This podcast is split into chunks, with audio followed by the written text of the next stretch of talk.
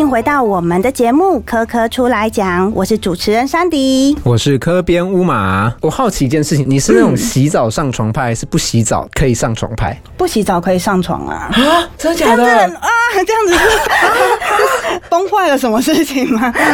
我以为你是个爱干净。哈，你为什么不洗澡可以上床啊？你不会觉得很脏吗？哎、我知道国外的习惯好像是早上起床才洗澡，对对，有些人也是早上或对其他时间，对。为什么啊？可是你不觉得床上很脏吗？可是我会换完衣服再上床。哦，所以你的原则是脏衣服不能上床，嗯，呃，换干净的衣服才可以上床。对啊啊，，我跟你相反，哎我跟你讲，我是不洗澡不能上床啊。特殊情况，就比如喝醉啊什么的嗯这种状况，嗯就偶尔可能还是会通融自己一下啦。哦对对对对对，最近有一个话题啊，很火热。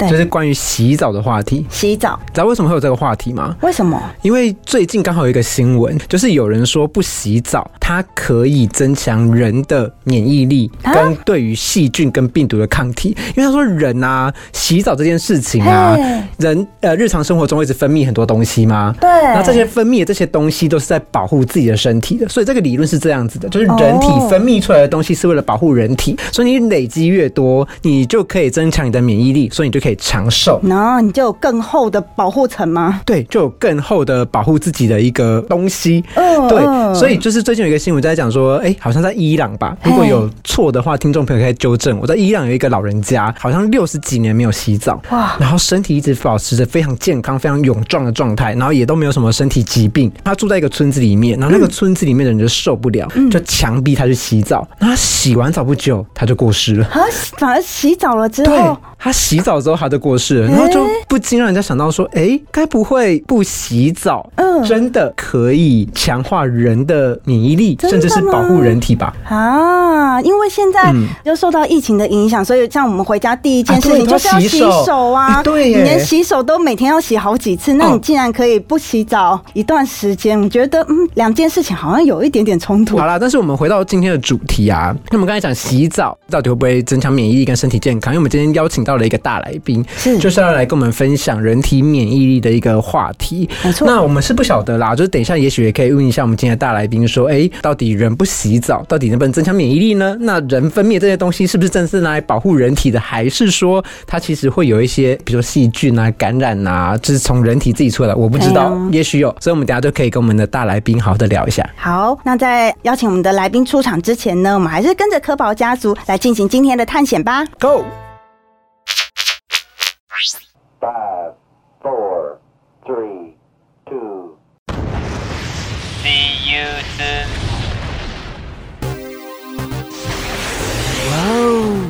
这是一颗从来没有来过的全新星球，不知道在这个星球能有什么样有趣又新奇的旅程呢？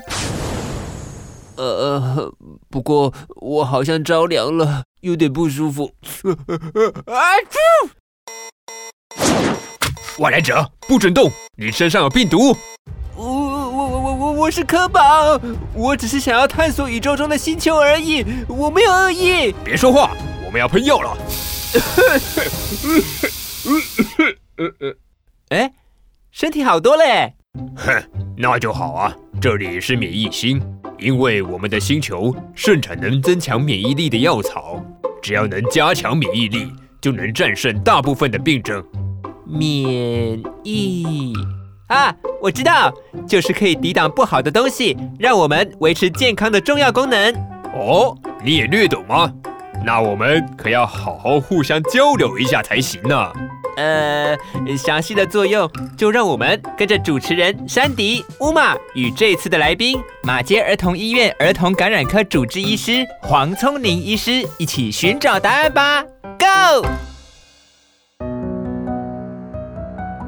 好，听完了刚才科宝家族的冒险呢，那我们就回到免疫的话题，即将要欢迎今天的大来宾出场喽。我们今天邀请到的呢是马街儿童医院儿童感染科主治医师黄聪宁医师，欢迎医师。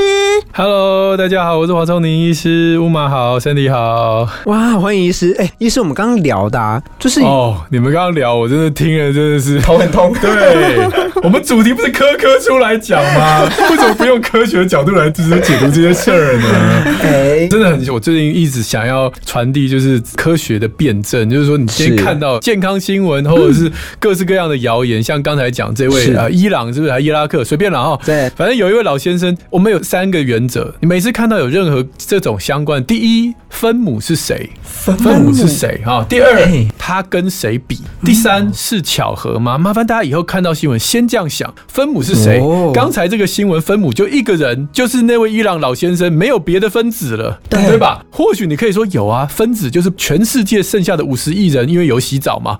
对那就第二题，他跟谁比？嗯，这个六十年不洗澡的人，他的对照组是谁？对照组是每天洗澡的，还是三天洗澡的，还是五天洗澡的，还是一个月洗澡的？对不对？对每天洗澡的人太好找了，对不对？那三天洗澡、五天洗澡，哎，可能就比较难找一点。可是我相信以全世界的 scale 来讲，这样的人不难找。那你就比一下他们的寿命嘛。对那由于六十年不洗澡只有一个人，所以统计上一定不会有意义的。这一题到这儿就结束了，因为你这个实验组才一个人，对照组五十亿人，你这个一统计出来，根本就趋近于无法统计嘛。好，那第三个，那是巧合吗？这太容易了，对。如果今天我们带了我们台湾的水果芒果去给这位老先生吃，六十年来这位伊朗老先生没有吃过芒果，一吃噎到死掉，哦所以吃芒果是会死人的。台湾人啊，每天都吃芒果，怪不得各种疾病都上升啊。然后底下就介绍一个营养品呢，可以去毒，对不对？这套路我们的。逻辑每天就是被这些东西搞到完全无法思考，嗯所以我们今天科科出来讲，一开始就要讲，那我们把这个话题破题了，再来我们来讲，那请问洗澡它到底洗掉什么？对刚才我们讲说，哎，是不是把身上的细菌洗掉？跟大家分享，除非你是活在无菌室里面，不然你身上的细菌你是洗不掉的，你只能洗掉表面。哦，像我们有些说洗手把一些致病菌洗掉是有可能，但是手上还是会存留一些跟你共生的细菌，你很难洗掉的。你要用那个外科的刷手刷刷刷刷刷刷，你刷完之后它就无菌吗？没有，它还是得戴无菌手套，对表示这件事情是永远洗不干净。嗯那再来还有洗掉什么？洗掉的是油污、脏污啊，比如说你今天狗到没有干的柏油啊，或者是一些脏东西，把一些化学物质甚至是一些土壤洗掉。好，其实我觉得还有第三个很重要。其实我们大部分我们想要洗掉的东西是皮屑，人身上的皮屑，我们每天都掉。你以为只有头皮屑？没有没有，我们脚也会掉脚皮屑嘛，身体皮肤也会掉屑。你洗就是把一天的屑，哎，稍微做一点清洗一下。当你躺在床上的时候，就不会继续掉那么多嘛。对你知道人每天身上掉出来的血可以养两千只尘螨。哇，好，那就要讲为什么白人或者是住在纬度高的人早上才洗澡也没关系，因为他的皮屑就算掉一堆在床上，他们的气候非常的干燥，也不会长霉菌，也不会长尘螨，因为尘螨是吃皮屑的。所以如果你床上都是皮屑，那尘螨就会聚集的很快，长得很丰盛。可是因为他们纬度很高，尘螨一定要湿的环境，所以对他们来讲没差，反正我就把床单洗洗就结束了。可是想想看，如果在我们很潮湿，我按照自然的方式生活，你们家的湿度可能常常维持都在六十、七十甚至八十。嗯，那你今天晚上睡觉之前你没有洗澡，躺在床上，那皮屑就掉了一整晚。然后你去上班的时候，那些尘螨就好开心，就是今天我们对对对，就是床上面好多食物，我们就吃的很开心。假如你有过敏的话，其实这个对你来讲，床铺就会充满了过敏源、尘螨啊、霉菌啊、孢子啊。所以我觉得啦，在台湾的确洗完澡再上床，或许对过敏的人是一个比较好的选择。哦，所以也要看我们身处的条件，这些背景因素不一样的话，对就会影响到我们的生活习惯。但可能你住在豪宅，二十四小时都恒温恒湿恒温湿，那就没差了啦。你就控在那个高纬度的湿度，就是哎，你你要什么时候舒服洗就什么时候洗，很舒服是不是这样？是确实、欸，因为我们在台湾上床睡觉的时候，很常会觉得，哎、床是不是有点微潮湿？对，然后睡上去的时候，我们的确会担心说，好像床变脏，我然后甚至有医师刚刚讲到的尘螨啊、过敏源啊这些东西，那可能这个东西在高纬度上面就比较不会发生这样子的现象，那导致说我们对于干净或不干净的认知，就随着我们身处的条件有了一个蛮大的差异跟变化。对对，哦其实我们在医学，甚至在医疗，甚至我们在对人体的认识上面有出现过蛮多的迷思的。对我自己印象最深刻就是发烧这件事情。嗯例如说，我们小时候都会听到说，有一些亲戚或者是有一些你认识的人，他因为发烧发的太高、太热了，烧到整个阿达玛就是那个头都坏掉了，变得可能影响到他自己的行为啊、智商啊，甚至是是他的感官都受到影响。发烧这件事情在人体，它到底是怎么样子的一个状况，以及它是不是真的会把人烧到短路啦？嗯，的这样的这个状态。所以你觉得会烧到短路、烧到 t a k a p a n k i 是有经验，是不是？你有朋友这样，还是哦，我自己的亲戚就是有过这个现象，就是因为老人家说以讹传讹嘛。哦一个济公他是济公今晚我来听啊有。呃，济公没有，他现在耳聋跟哑巴，哦那就是就我的爷爷说，就是因为小时候发烧没有钱去看医生，然后就烧到坏掉，就变成恶龙跟无法的风威。哦，对，所以你看，我们听到的这些故事都是老人家。对诶为什么没有身边的人发生这样的事情？我想这就是发烧常常被人家误解的地方。嗯说老实话，发烧本身它就像是一个警报器，亮，呃，我们有敌人要来了。好，那背后的这个免疫的原因，我们就暂时先别讲那么细了。总而言之，就是外敌入侵了，可能有病毒、有细菌，所以我们身体就把警报拉起来。所以发烧本身是不会造成伤害的。哎，甚至有些研究，他会认为发烧对我们身体的免疫系统反而是好的，真的有点像是对我们的免疫细胞有一个雷战鼓的效果，或者是放出振奋的音乐，吞噬细胞就会吞的特别起劲啊，或者其他的这些呃细胞激素就会比较多之类的哈。所以有一些派别的医生是说你不要退烧，只要就是想身体在打仗这样。那你说那刚才讲的这个老人家烧发烧烧坏脑袋是为什么呢？哈，古时候烧坏脑袋或烧到耳聋非常多，因为它伤害脑袋的原因不是温度，而是它感染了麻疹，感染了日本脑炎，感染了小儿麻痹，感染了各式各样我们现在被疫苗几乎看不到的疾病。所以从刚才讲的这个故事，我猜你的济公小时候应该得的大概就是类似麻疹，麻疹性的脑炎是很容易会失聪的。好，所以现在我们已经都打了疫苗啦，麻疹啊，刚刚讲日本脑炎啊，或者是小儿麻痹，在台湾几乎看不到了。所以发烧本身会让你致命的这些疾病很少，我不能说没有。嗯，像最近有这个新的疫苗在预防这个脑膜炎球菌，这也是一个很容易脑袋坏掉，然后甚至听力受损的的细菌。可是它发生率很低呀、然后现在我们又来了一个疫苗，那以后就更低了哈。所以这些事情在现在的家长是不用担心的。哦好，偶尔还是有一些孩子他发烧变得非常严重，那就是脑炎。对像前阵子这个 COVID 1 9的时候，我们说儿童如果脑炎，其中有一个症状叫高烧超过四十一度，我们就说赶快送医院，因为四十一度这个温度在我们的大脑是很不对劲的了。一般我们大脑发烧大概在四十一以下，它就会设个天花板。我就算是要唤起我身体的免疫系统的这种热力啊、强度啊，四十一够了，因为到四十二之后，蛋白质就开始变性了，你的大脑就被煮熟了。哦，所以通常大脑会卡在一个四十一度，不会再往上。嗯所以他今天突破了这个疆界，往四十一度以上冲，表示你的大脑 something wrong，一定出了问题。嗯那脑炎是最有可能的。对所以那时候我们才说四十一度以上，赶快要送医院，表示你的 COVID 1 9就是你这个新冠病毒可能有已经有脑炎的状况。所以总而言之，让大家知道，发烧不会烧坏脑袋，会让脑袋坏掉的是脑子的感染。哦，病毒性的脑炎、细菌性的脑炎、细菌性的脑膜炎，是病菌冲到脑袋里面之后，你才会有所谓的脑子烧坏的问题。所以发烧本身是无辜的。嗯。所以它其实就是一个发警报的概念，会造成你脑子受伤或者其他的一些症状的话，是它背后的原因，它只是在警告你说有这个事情发生。我我再用一个更极端的一个角度来想，如果一个小婴儿他有泌尿道感染，然后他的发炎的地方、细菌地方在他的膀胱，在他的肾脏，他烧到四十一点二度，他脑袋都不会坏，因为他的细菌是在他的肾脏、输尿管、膀胱这个地方捣蛋，他的大脑是没事的，所以这些孩子他不会烧坏脑袋，最多就热痉挛，但热痉挛都是特殊体质嘛，那个也不会烧坏脑袋。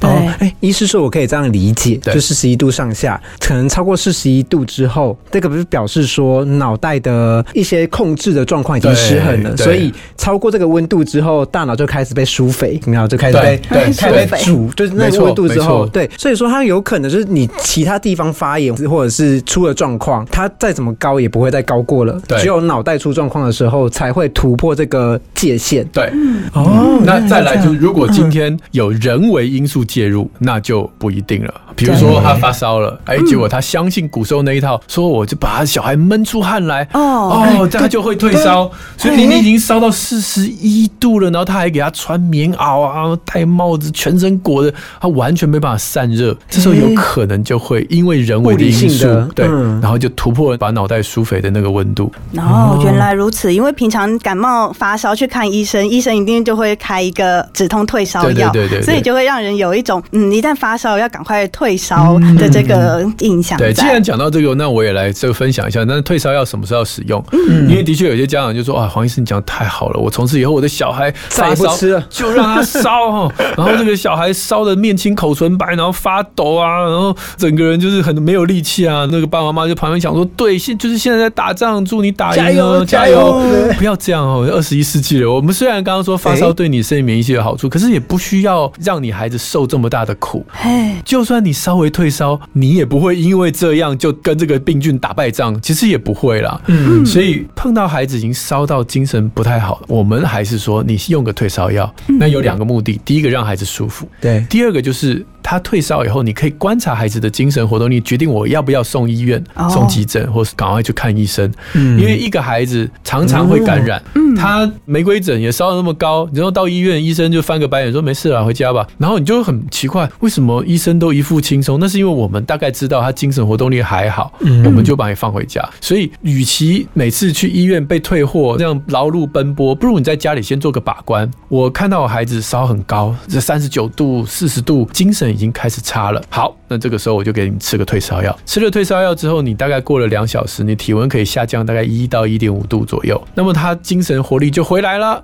对哎，感觉这个食欲也变好了啊，或者是睡得很安稳，睡得很平静，像小天使一样，面色也红润，那你就知道说，OK，那我警报解除了，我不需要跑医院，让孩子继续打仗就好了，把这个病毒、把这个细菌杀死掉。但如果今天用了退烧药，然后孩子已经降了，可是他还是懒洋洋的，一量已经三十八点二啦，三七点九，已经降了，还是懒洋嗯。洋，那就不对了。对你的孩子可能身体的细菌太猛烈了，或你孩子有脱水的迹象了，或者你孩子有刚刚讲的脑炎啊、脑膜炎的可能性，那这个时候就赶快要送医。所以退烧后精神不好，这是一个警讯。嗯，哇呃，医生刚才分享了一个很棒的观念，哎、就是关于退烧药的使用这件事情啊。对它其实不单单只是我只要让小孩子舒服，它其实我觉得在如果我们以实验来看的话，它等于是在排除掉一个影响的因素。没错你才可以更真正了解你自己的孩子现在的身体状况到底是怎么样。他是因为发烧而很不舒服，还是有其他的疾病在他的身体不舒服？对啊，不能都砍拖得发烧啦。对对对对对。这件事情蛮有趣的。但我觉得关于发烧这件事情，还有一个小知识或者是小的知识点可以分享给听众朋友，就是我们发烧现在有很多的测量的方式，不管是对额温或耳温，嗯甚至是肛温等等的。疫情期间最常用的是额温嘛？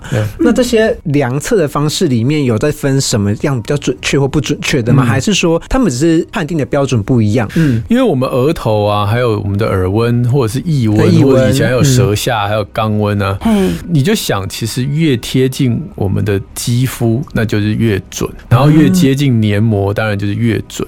所以肛温当然都是我们最后拿来做一个呃比较精准的指标，但其他的量测方式可以逼近，那也算准。比如说耳温枪，他们通常会调整到符合肛温的条件，所以一般来讲，我们都说啊，如果你耳温枪超过三十八点五，你大概肛温差不多也就是三十八点五。那很多人就因为耳温，毕竟有时候耳道的有些人歪歪曲曲的，也有些人里面塞个耳屎，对就常常左右两边会不一样，尤其小 baby，哇，那两边的耳道那么细那么小，常常会左边右边不一样。我都跟爸爸妈妈讲，随便你要量几次啊，量三次啊啊，就取最高的。对左边右边左边。啊，如果你有强迫症，你就量十次也没关系，就哔哔哔哔哔哔，这个是耳温的部分。嗯，其他的我觉得现在使用率其实都不是那么准，像刚刚讲额头温度。对对，那是良心酸的啦，根本没有用啦，因为对额温真的很不准。嗯，所以我们就忘了它吧，它当做是一个，就是如果有人烧的超级高，那可能可以额温测出来。可以测出来。嗯。至于腋温跟这个舌下温度，我们大概是说腋温大概是少一度，舌下温度是少半度，大概这嗯样。好，所以刚刚讲假设三十八点五是我们认为儿童的发烧，嗯。那么肛温了哈，三十八点五，舌下可能就三十八，那腋温可能就是三十七点五。哦，所以量不同的位置，它其实判断发烧的依据是会不一样的。对对对啊，不然在电视或者以前常常看人家有没有发烧，就首先去贴一下人家额头，哦对啊，原来这是一个很常点见或额头贴额头。不要小看妈妈的手哦，其实如果这个妈妈每天照顾自己的小孩，哦，她摸的温度是准的哦。哦，不能说百分之百，但是有一个研究，就是妈妈的手大概可以百分之七十六。这确实好像是可以认同这件事情，因为毕竟就是每天在照顾着孩子。对。对。对。孩子有什么细微的变化，原则上应该是有办法稍微察觉得出出来的。那爸爸手就不准这样啊，哎没有，现在也是很多爸爸非常每天对对对 没错没错。那我们聊完这个发烧啊，其实我也想要聊一个蛮有趣的一个议题。这个议题可能听众朋友们会意想到，其实我们很常讲到温室效应。那温室效应会发生什么事情？就是我们可能极圈里面的一些冰山会溶解嘛。对但我们知道说，冰山里面它藏了很多东西，不只有长毛象的骨头，它可能藏了很久以前从古老就有的一些细菌。有有人就会怀疑啊，这些冰山溶解之后，除了让海平面上升，是不是也会释放这些我们现代人类从来也没有接触过的古代病菌，让它来到了这个世界上？假设真有这样子一个病菌好了，那是不是世界末日就要来临了？我很好奇一件事情，就是说人体对于这些外在的从来没有接触过的细菌，甚至是我刚刚提到古老的病菌这些东西，它会不会影响到人体？那人体是不是有办法自然而然的自带抗体去对抗这些东西？这我们要怎么去理解这个关系？我先让大家了解一下，我们现在聊到一个是细菌，对，一个是病毒，嗯，这两个我们最常碰到的致病源概念是应该是完全不一样的。我们先要了解这件事情。好，我们先讲细菌好了，因为病毒大家现在最近被 COVID 训练的还不错，每个人都仿佛这个病毒学家了哈。哦，对，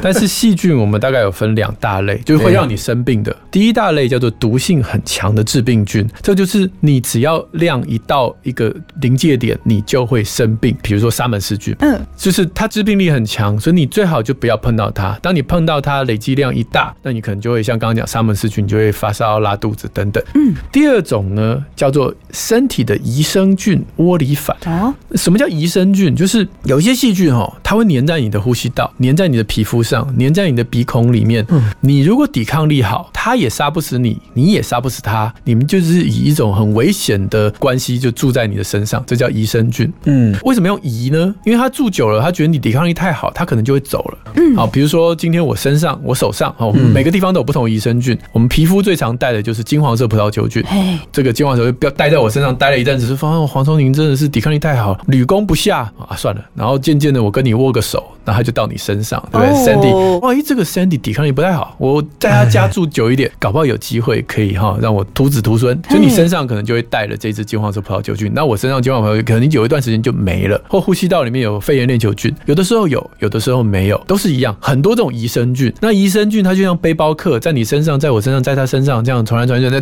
哪一个人突然之间抵抗力不好，他就来了，这是益生菌，这些窝里反。OK，、好，再来就是有一种状况是你抵抗力实在太差了啦，差到人人皆可攻之。那这种状况，这个人通常已经不太妙了。嗯，哦，比如说年纪非常大，各式各样的慢性病，然后他的抵抗力，或者是化疗的病人，或者是这种先天命免疫不全的人，那这种状况就例外，因为这种状况连那些平常不常见的致病菌都可以把你推倒。嗯，好，大概我们身体会生病，就这三种状况。把第三种状况拿掉的话，其实前两种的情形呢，都是我们平常说为什么要勤洗手啊，然后等等这些。那有些是挡不住的，像益生菌，你只能提升自己抵抗力。对，好，然后就是吃好睡饱这样子。好，这是细菌的部分。嗯嗯，病毒，好，我们刚刚讲到这个冰山如果溶解，我跟大家讲，我不能说科学一定永远都有例外，但以我对微生物的了解，细菌不可能活得下来。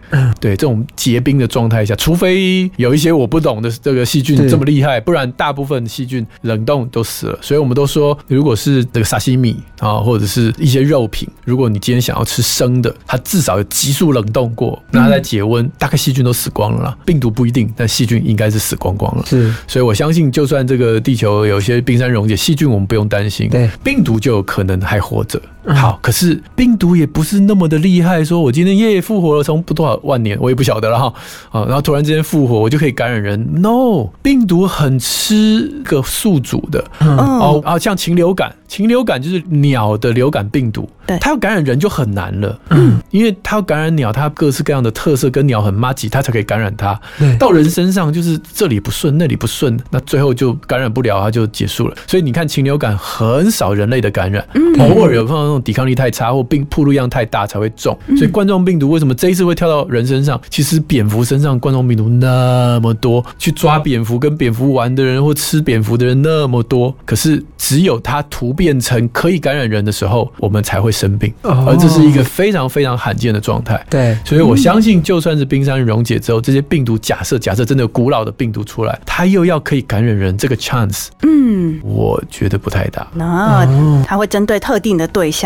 对嗯对对对，嗯这件事情我觉得蛮有趣的。那假设是这个状况的话，好了，那人体是怎么去做免疫这件事情？因为我们今天要聊的是免疫这个话题嘛。对，老师刚才一直这样不顺嘛，对他们是如何不顺？你就是说细菌或者是病毒，它到了人体之内以后，我们的免疫系统是如何去跟它进行反击，或者是它会采取什么样的动作？对，没错没错。呀呀，所以刚才讲到病毒跟细菌，其实他们要入侵人体的话，通常都要经过比较脆弱的外表，所以我们把我们的这个抵抗力分成三个战线。第一个战线就是所谓的物理性的结构，或者是我们叫做呃生理性的屏障。有些人把它拆开来讨论，我们就一起。比如说你的皮肤就是一个非常好的物理性的屏障，也是一个生理性的一个阻挡。所以细菌如果今天要从你的皮肤进去，哦，没那么容易。换句话说啦，有些人就借由擦一些东西，然后想说可以吸收一些里面的呃精华，其实没有那么容易哈。不会擦一擦，你胶原蛋白就超爆多，不太会。你要常常常常常一直弄一直弄，才有可能一点点这样。所以皮肤是一个很大的屏障。可是呢，有一个地方它的皮肤没有那么厚，就是我们的黏膜，比如我们鼻腔、我们的口腔，所以这些黏膜就比较容易是病菌喜欢入侵的地方。刚才我不是用金黄色葡萄球菌做举例，本来那个细菌粘在你黏膜上一直进不去，但是你一受伤，第一层防护就破了。对，哇那它就可以有机会就可以入侵。好，我们其实黏膜很厉害，我们黏膜不只是一块墙壁而已，它还会分泌很多东西，鼻涕之类的。鼻涕啊，哦或什么的。人家说感冒为什么流鼻涕？讲一个可能大家从一路这样逻辑顺下来，我们的。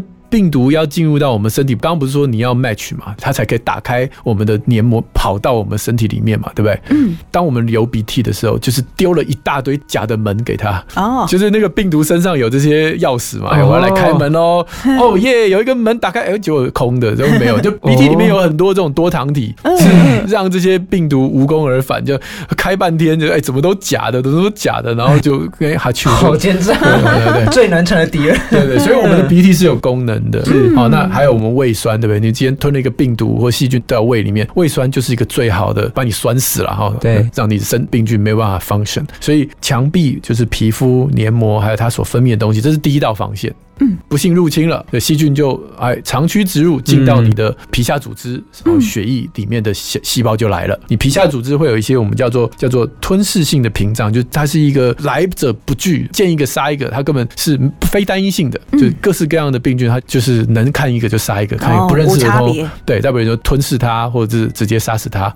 那这是第二道防线。好，那当然身体第三道防线就是叫救兵，所以我们的这些细胞一边杀一边释口号放出，对，一边口号释放出一些呃这个细胞激素，比如说干扰素啊，比如说各式各样的细胞激素，去唤醒我们的淋巴结啊、淋巴组织，说敌人来了，我现在在前线帮先帮你杀一杀，但是专业的要来，哦哦。啊，就是我们现在熟悉的 B 细胞啊、T 细胞啊这些，所以我们这些我们叫非专一性的免疫，就这三道防线：物理性吞噬这个反应，然后还有释放这些呃发炎的物质。接下来就要交给专业的来了，那就是我们后来常常听到的抗体啊、B 细胞啊或者 T 细胞免疫啊、专一性的免疫这样。嗯，对，就让我想到看工作细胞的时候，每次当有外来的呃，不管是细菌还是病毒入侵，那白血球就赶快先对。冲第一线，很帅气的在那边尽量的砍杀。对。对，所以我们用白血球这三个字其实是很不精准的啦。嗯。哦，因为白血球有很多种，它看起来就是你眯着眼看，当然你会觉得每一颗都长一样，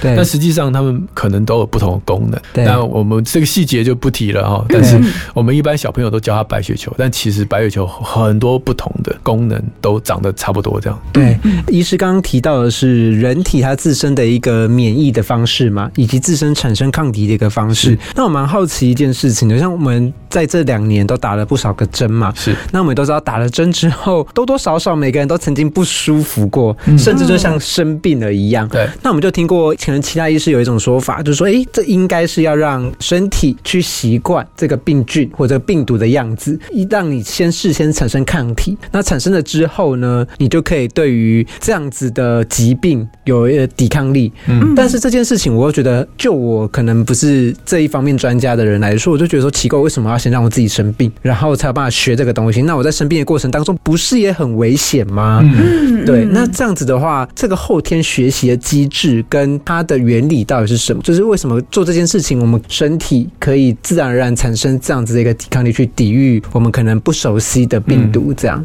嗯 First of all，我先让大家知道，你打针的，尤其我们现在打的都是死的嘛，哈，就是它不是活的病毒。减毒的大概就是你打了一个活的病毒进去的，大概就是麻疹。德国麻疹腮腺炎那个三合一，嗯还有水痘这两个疫苗，就是真的是活的病毒，只是被减毒了。嗯，好，那剩下你大概听过的，还有卡介苗是活的细菌了哈，嗯但是大人不太打嘛。大概除了这三个，其他都是死的。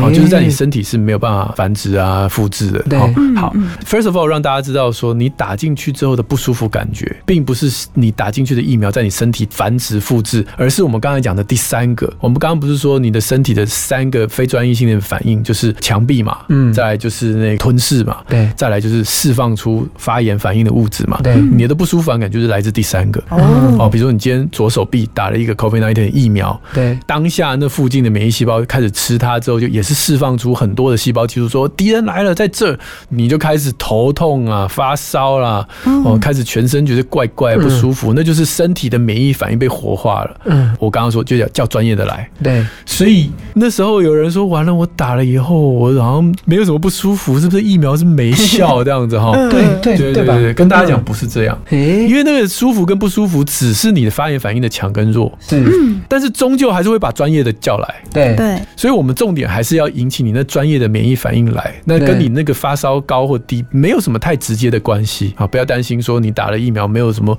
不舒服，是不是就要多打几针？不是哦。不是这个逻辑。还。是说另外一个逻辑，嗯。打了疫苗不是疫苗没有用，而是我身体没用。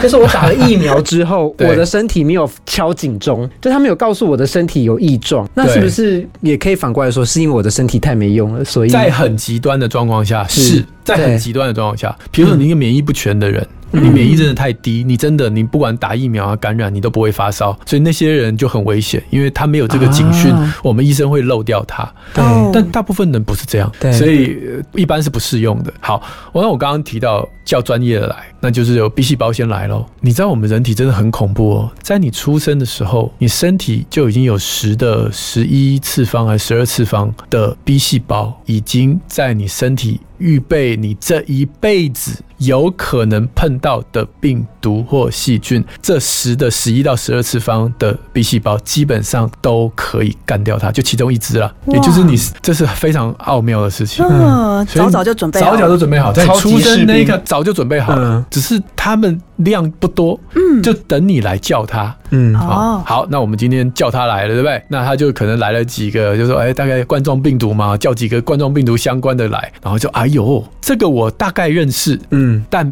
我没有把握一刀把他杀死。对，哎，好，我可能要砍好几刀，所以他就会回去在淋巴结开始说，那个敌人是我的。哦，十的十一次方里面，其中一个这个 B 细胞说，嗯这个敌人是我的 cover 的范围，对，但是我现在武器不够亮。我看汪安旺，对对对，我现在武器不够好，我要把它嗯。打造的更好。嘿。然后接下来就从这个细胞去分裂出各式各样能够更精进的，可以不用砍五六刀的，砍三四刀的，砍两三刀的，砍一刀的，最后就会磨出一个他的图纸图那里面有一个是最厉害的，是。那那一个就是一个 clone，那那一个就会是未来新冠病毒来的时候第一个叫出来的人，哇，好帅哦，哇，这个分工很专业耶，非常厉害，非常厉害。所以发现这个免疫的这个理论，或者是他已经实际上也证明的人，是非常厉害的科学家。因为我们很难想象我们的 DNA 就这么长嘛。对，你很难想象我们 DNA 可以拥有这么大量的资料库去面对你这一辈子所有的敌人，这听起来就不合理。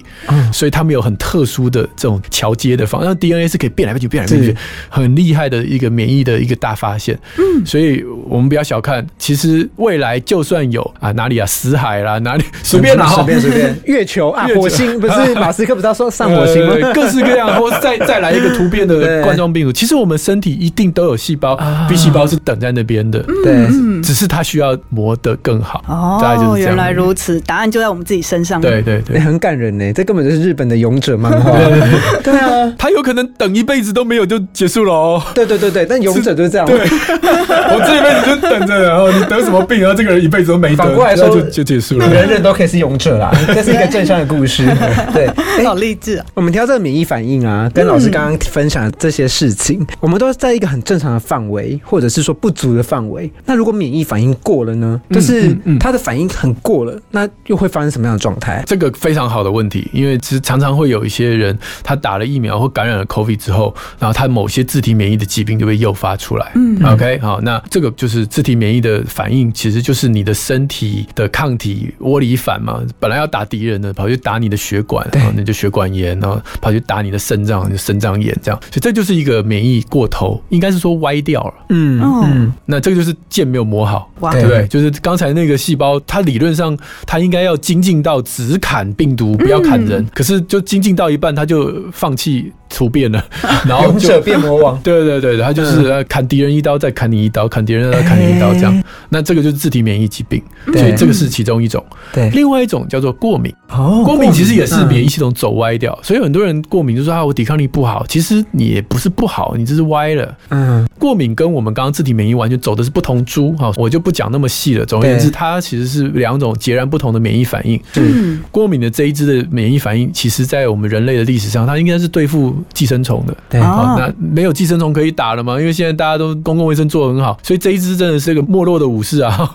就没有事做这样子。嗯，可是它还是在我们身体里啊，所以哎、有的时候有一些尘螨啊或霉菌的呢，他说哎、这个跟我以前打的寄生虫还是有点像的，想去打想去打一下。想去打一下这样子啊、对，所以它会有一些遭奸体的状况，所以啊过敏也是一种免疫走歪掉的状况，那自体免疫也是另外一种免疫走歪掉的状态。哦，那这种走歪有办法把它导正回来吗？因为过敏常常会听到人家就是说啊，你这个是过敏，没有办法根治了啦，真的就没救了吗？应该是这样讲，就是不管是哪一种这种自体免疫或是过敏的疾病，我们应该能做的事情就是叫它冷静，嗯，它不会消失了。它一旦被诱发了，嗯它是不会消失的，对但它可以被我们冷静。所以我，我们如果以临床上来讲，就是过敏可以被控制的很好，对，但你要说它完全根治，我没有把握，也而且不太可能。不用说别人，我自己就是一个过敏超级严重的小孩。哎小的小的时候，我是那种气喘发作，就是呦呦呦吃类固醇，每天吸药那种。因为以前没有好的照顾的方式，以前的药物也都还蛮大刀阔斧的，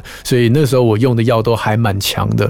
而且我一直到成年之后，都还是会气管是特别敏感，那过敏性鼻炎也是。可是我知道怎么控制它，嗯我知道怎么让我的免疫系统冷静下来，怎么让我的免过敏不要发作，所以会在它刚开始要作怪的时候，我就会去不管是调整饮食、调整睡眠，或者是用一些基本的、简单的一些吸入性或喷的药物，去把我的黏膜的这些快要发疯的一些细胞，我先冷静下来。哦那我就不可能再走我小时候的路，就是我不可能吃到很重的药，不可能因为这样住院，而且我生活品质可以很好，每天晚上睡得很好，不用鼻塞，然后早上起来不用包馄饨，然后我可以运动，我可以跑步，可以参加山铁，可以参加马拉松，我可以做任何我想要做的事情，我只要认识我的免疫系统，去好好的 tame 它，就是不要生气好，我们大家相安无事。这是过敏的治疗可以达到，而且应该是除了皮肤我不太有把握，但呼吸道过敏应该是大部分的人都可以达到这个目标。哎所以我也像听众，如果你有一些过敏，你已经放弃治疗的，请你不要放弃，那只是你没有找到一个跟你好好沟通的医生。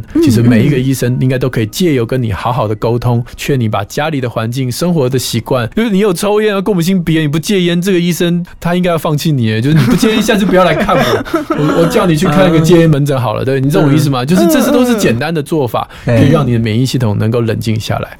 自体免疫其实也是，我没有自体免疫的病，所以我没有办法帮自体免疫的，像红斑性狼疮啊，或者是像周杰伦啊，他这个僵直性脊椎炎，这都是自体免疫的病。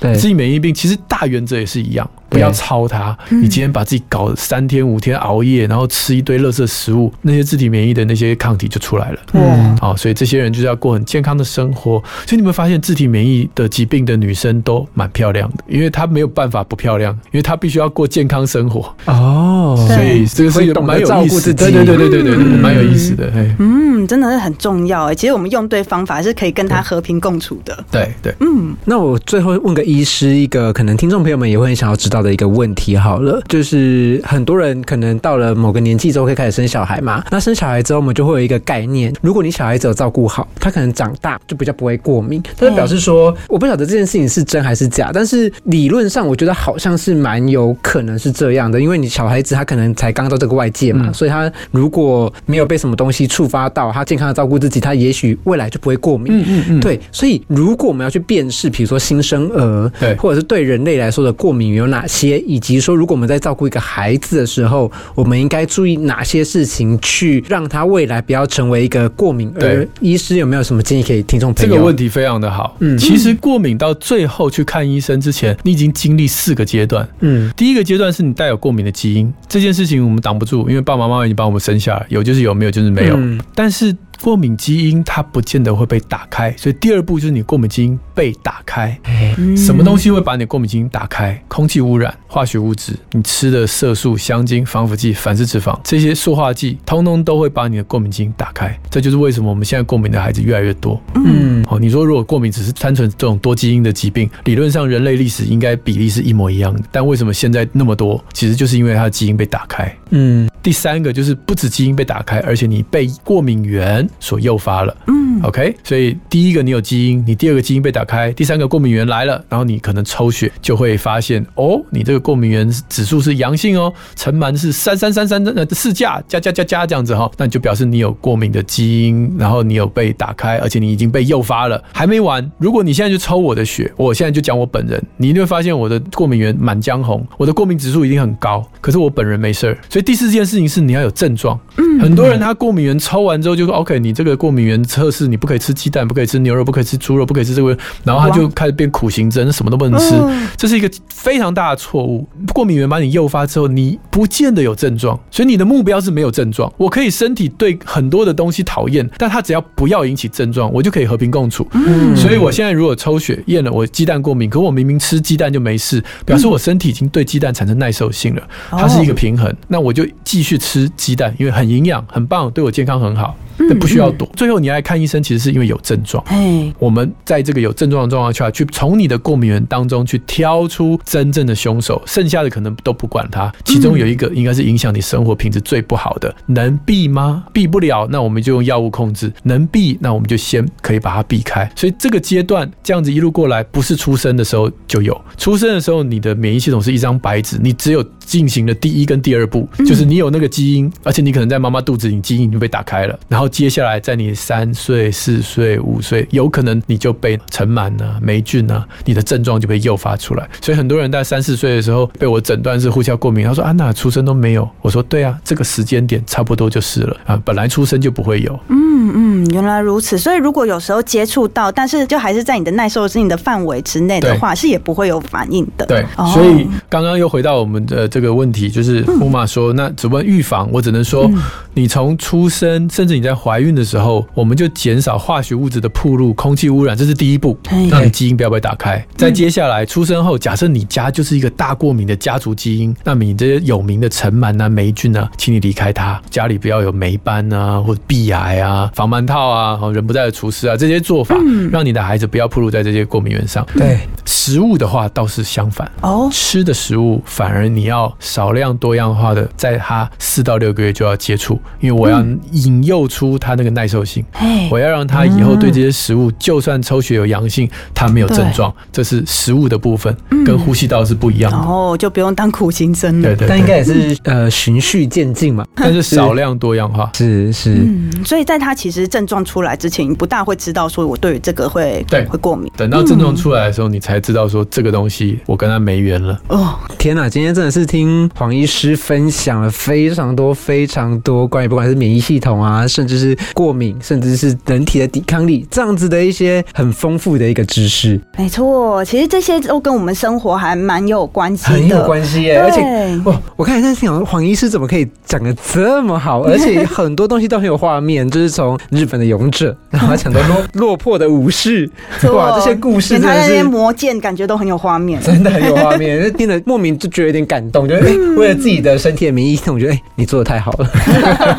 给自己一个赞。对，给自己一个赞，真是做的太好了。如果呢有关于医学的很多相关的知识啊，不管是育儿方面的也好，或者是了解自己身体健康，甚至是呃一些医学方面的知识也好，其实呢都可以到黄崇林老师的 YouTube 频道。哎，是老师是有有做 Podcast 啊？是是是，我有很多个媒体的平台哈，对呃，大家可以加入我的脸书专业黄崇林是健康讲堂。对那如果你喜欢看影片、看画面，你可以加入我的 YouTube channel，我也是每周都会更新。是。那另外我有一个宁夏路六十六号茶房啊，我跟夏家路主播，我们的跟我们这个年代的，啊因为两位主持人都很年轻，六十六茶房就是我民国六十六年出生的，哦。所以大概就是这一个呃上有老下有小，然后我们会对国际的事情、国内的事情，或者是对一些新闻事件，还有育儿相关的议题，甚至养老相关的议题，在我们这个潮间带这一个族群会有关心的议题，我们都会聊，所以就范围蛮广，在我们的对 podcast 是可以大家像聊天，有任何的回馈，我们都可以在上面互动。那知识性的话，我们的 YouTube 大概就是知识性是最主。如果你是家有小小孩，你可以订阅我的 Line，那我的 Line 上面会有一些你紧急的时候需要啊，小孩发烧怎么办啊？在我的 Line 上面打发烧，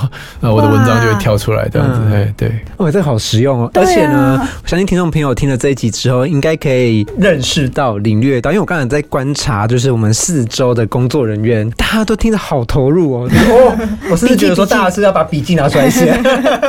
那老师真的是蛮厉害的。那当然啦，就是订阅老师的频道之外呢，如果喜欢这集的节目，也要订阅我们科科出来讲的节目。那如果有更多的问题呢，也可以到科教馆够好玩的粉丝专业来留言给我们。嗯，欢迎大家一起来交流讨论。没有错，那我们今天呢，再一次谢谢我们的黄崇林医师，谢谢医师，谢谢医师。那我们今天的节目到这边要告一段落啦，大家拜拜，拜拜